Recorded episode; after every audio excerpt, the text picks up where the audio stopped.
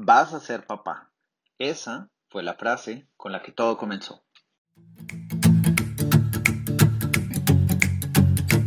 Hola compadres, les habla Jean Paul Castillo, un papá a distancia.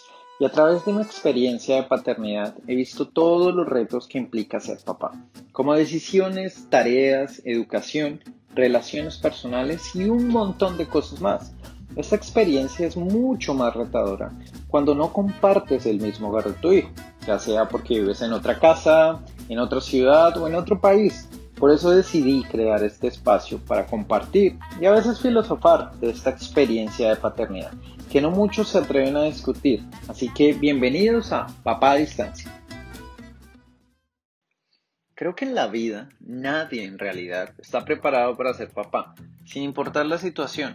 Ahora entiendo cuando mi papá me decía, mi hijo, uno no nace con las instrucciones debajo del brazo.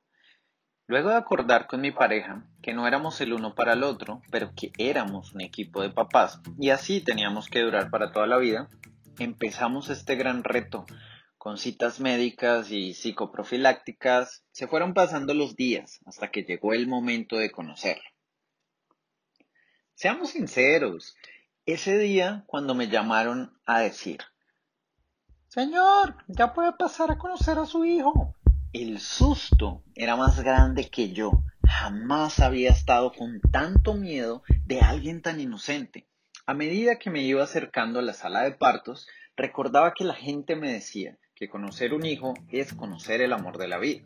Pues bien, creo que la gente no sabe expresarse. O bueno, todos tenemos diferentes reacciones, tal vez. Cuando lo tomé en mis brazos, vi sus ojos medio abiertos y contemplé ese ser tan pequeño e indefenso. Sí, suena como comercial de televisión, pero así fue. Lo primero que sentí fue miedo, y era el pavor de saber que ese ser humano tan pequeñito iba a depender de mí, de mi ejemplo y todo lo que implique el rol de ser papá en la vida de un niño. Mi miedo era no ser lo que él merecía, pero no importa, con miedo y una posición extraña en mis brazos, al agarrarlo se me notaba lo primerizo e inexperto. Admito con pena que Jerito era el primer bebé que se cruzaba en mi vida, pues jamás, y óigase bien, jamás había podido contemplar a un niño tan de cerca así que lo inexperto se me notaba lejos.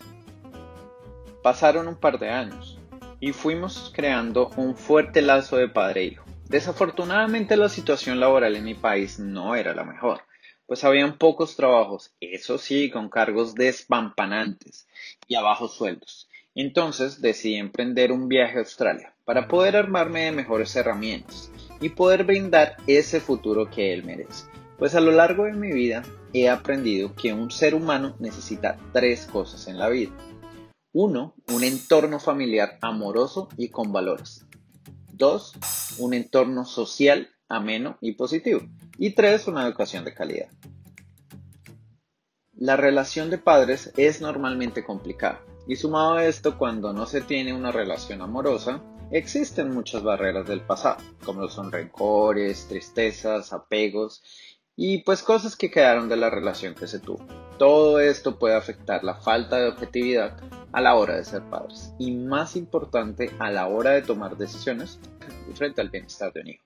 Es por esto que, sumado a la distancia, diferencia horaria, estrés, rutina y cosas del pasado, esta era la receta perfecta para no tener una buena relación con la mamá de mi hijo. Y por consiguiente, la relación papá-hijo se empezó a afectar.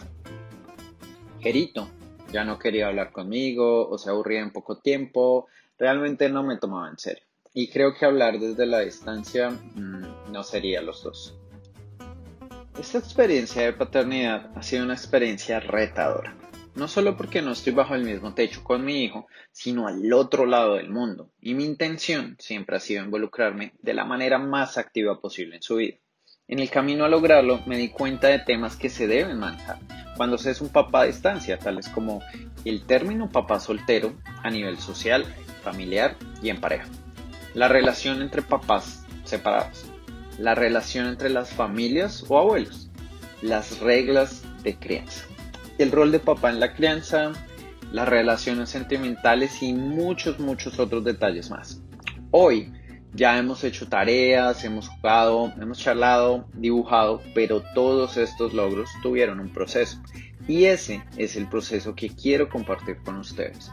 Pues el ser un papá a distancia que no habita la misma casa de su hijo conlleva con una paternidad mucho más retadora. Pero al final sigue siendo muy gratificante. Así que bienvenidos.